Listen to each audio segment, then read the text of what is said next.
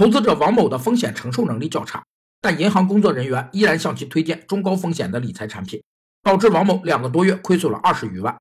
因认为银行存在过错，王某起诉平安银行北京宣武支行进行索赔。客户风险特征是指客户对待风险的态度，不同客户具有不同的风险特征，这使得理财顾问服务需要考虑到每个客户对待风险的态度及其他特征。客户风险特征由三个部分组成：一是风险偏好，反映的是客户主观上对风险的态度，分为喜好、中立和厌恶三种；二是风险认知度，反映的是客户主观上对风险的基本度量。